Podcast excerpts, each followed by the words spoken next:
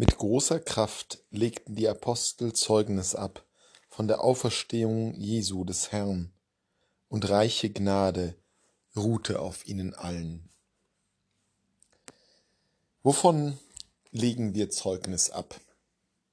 Wir als individuelle Christinnen und Christen, wir als Kirche, wofür legen wir Zeugnis ab?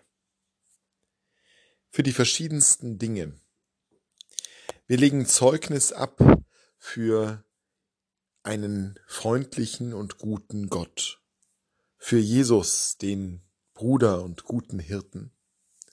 Oder wir legen Zeugnis ab für den gesetzesstrengen Gott, der ganz klare Maßstäbe kennt, die er uns mitgeteilt hat durch die Offenbarung und aus denen sich heute für uns ein moralisches Korsett ergibt. Wir legen Zeugnis ab für einen Glauben, der den Menschen was Gutes tun will. Wir legen Zeugnis ab für einen Glauben, der die Menschen zum Rechten führen will. Wir legen für alle möglichen Dinge Zeugnis ab. Und gerade im großen Spektrum der kirchenpolitischen Vielfalt sind die Zeugnisse zum Teil so beredt, dass sie geradezu geschwätzig werden. Doch wie steht es um das Zeugnis von der Auferstehung? Worum kreist sich eigentlich das christliche Bekenntnis in der Gegenwart?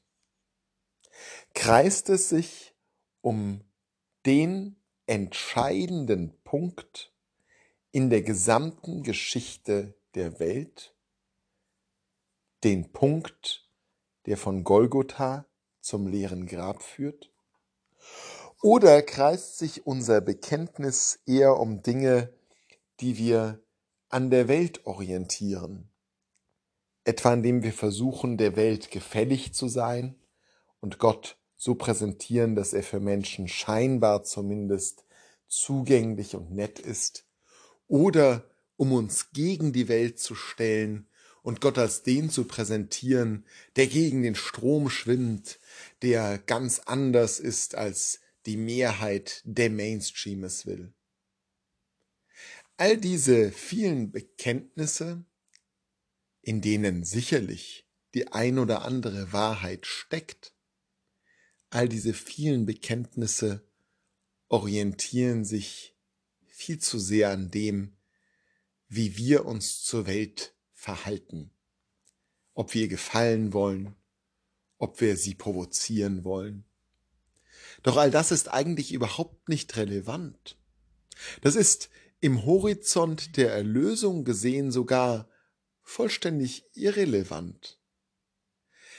Subspecie eternitatis ein alter lateinischer Ausdruck aus der Spiritualität, erstmals so formuliert von dem großen jüdischen Philosophen Baruch Spinoza, sub specie eternitatis, also unter dem Licht im Lichte der Ewigkeit, sind all diese Bekenntnisse Tant, sind all diese Bekenntnisse Eitelkeiten, das eine Bekenntnis, das zählt, die eine Verkündigung, die wirklich relevant ist, ist die, die sich um das Kreuz und das Grab drehen, die, wo wir unseren Mitmenschen erzählen dürfen, Tod und Sünde sind nicht mehr.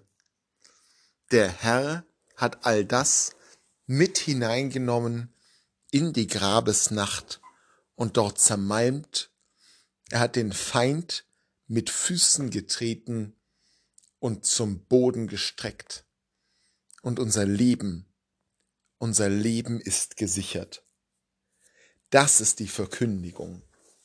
Das ist die Verkündigung, die Auferstehung, die reiche Gnade auf uns allen ruhen lässt, wie Lukas hier in der Apostelgeschichte schreibt.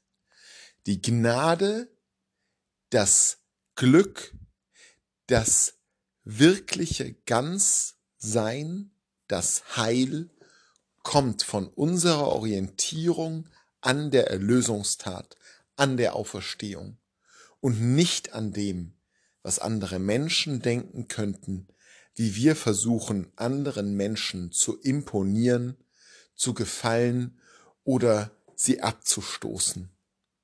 Und das müssen wir als Christinnen und Christen uns Tag für Tag vor Augen führen. Unser Auftrag ist es der Welt, die Auferstehung zu verkünden.